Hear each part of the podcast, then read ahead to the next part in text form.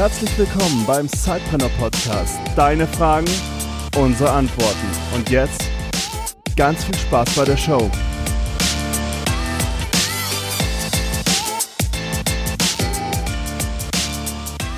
Hallo und herzlich willkommen zu einer neuen Folge Eure Fragen, unsere Antworten im Sidepreneur Podcast.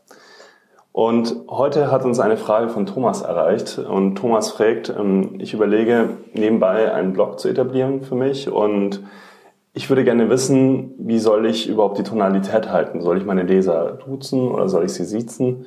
Ich bin mir da total unsicher. Könnt ihr mir da weiterhelfen? Ja, Felix, was würdest du denn sagen?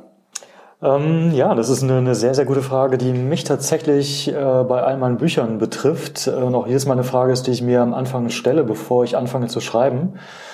Und ähm, vor, na, weiß ich nicht, fünf Jahren hätte ich wahrscheinlich das Sie benutzt in meinen Büchern. Ähm, ich habe es im Vier-Stunden-Startup nicht gemacht. Ich habe die Leute geduzt ähm, es kommt ja jetzt im Herbst ein neues Buch raus, da werde ich die Leute wieder duzen und das wäre auch meine, meine Antwort an dich, Thomas.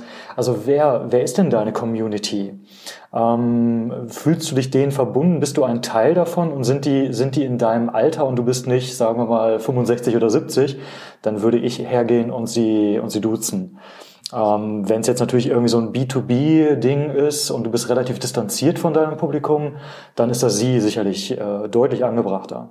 Aber äh, ansonsten klare Aussage, duzen. Was, was denkst du? Also ich glaube, es kommt immer darauf an, ich würde mal, mal anschauen, wie ist es im Markt? Hat jemand das ähnliches Thema wie ich? Ähm, wie geht der das an? Ähm, aber ich meine, das muss ja nicht unbedingt dann genauso gemacht werden, weil vielleicht ist es dann auch ein Alleinstellungsmerkmal, äh, den Leuten näher zu sein, äh, mit dem Duzen zum Beispiel.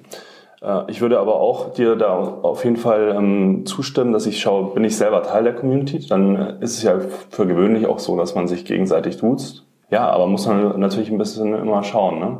Also mhm. vielleicht ist es auch ganz gut mal zu testen. Ich hatte den allerersten Online-Marketing-Blog, den ich zum Beispiel gestartet habe, da habe ich auch erstmal gesiezt. Habe dann aber ganz oft auf Facebook, wenn ich dann Blogbeiträge geteilt habe, ähm, so das Feedback gekriegt, ähm, ja, irgendwie wirkt es komisch auf mich. Ähm, habe die Sprache, äh, hab die Sprache dann schon so gelassen, weil es einfach konsistent ist. Aber vielleicht ist es ganz clever, wenn man schon über eine Community verfügt, dass man die Community vielleicht auch direkt mal fragt. Wie, möchte, wie möchtet ihr eigentlich angesprochen werden? Möchtest du eher geduzt werden, gesiezt werden und es auch davon ein bisschen abhängig machen? Das kannst du natürlich im Blog sehr, sehr gut machen, Thomas. Äh, wenn du, wenn du ein Buch schreibst, ist das ein bisschen schwierig. Da musst du vorher erstmal gucken, ob du die richtigen Leute erreichst. Aber ich finde ich finde das, finde das einen sehr guten Punkt und es hängt natürlich auch davon ab, welch, ähm, in welche Richtung der Blog geht. Denn äh, der Vergleich mit den Büchern äh, ist, ist ja nun da. Wenn ich nur ein Fachbuch schreibe, da will ich nicht geduzt werden. Ähm, wenn du aber das vier Stunden Setup liest, du, du hörst teilweise, denke ich, oder zumindest das ist ein Feedback, was ich häufig bekommen habe, du hast das Gefühl, als ob ich mit dir sprechen würde. Und ich habe es auch so geschrieben, es ist ja halt irgendwie lebendig und dann, dann stellt sich die Frage nicht. Und genauso sehe ich das bei einem Blog. Wenn es was Lebendiges ist, wenn ich irgendwie... Äh, ja, wenn ich, wenn ich einen Blog lese und ich will ja, ich will auch unterhalten werden. Das soll ja kein, keine akademische Abhandlung sein. Deswegen würde ich noch mal mehr zum Du tendieren. Ja, würde ich dir so unterstreichen.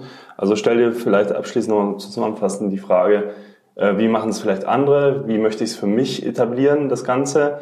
Und äh, ja, wie, wie möchtest du auch zukünftig halt wahrgenommen werden? Eher nahbar oder möchtest du die gewisse Distanz behalten und wie du sagst, vielleicht im B2B-Kontext äh, macht es vielleicht auch eher Sinn, hm. äh, zum Sie zu tendieren. Ja, ich glaube, damit wäre die Frage kurz und knapp abgehandelt. kurze Frage, kurze Antwort. Genau.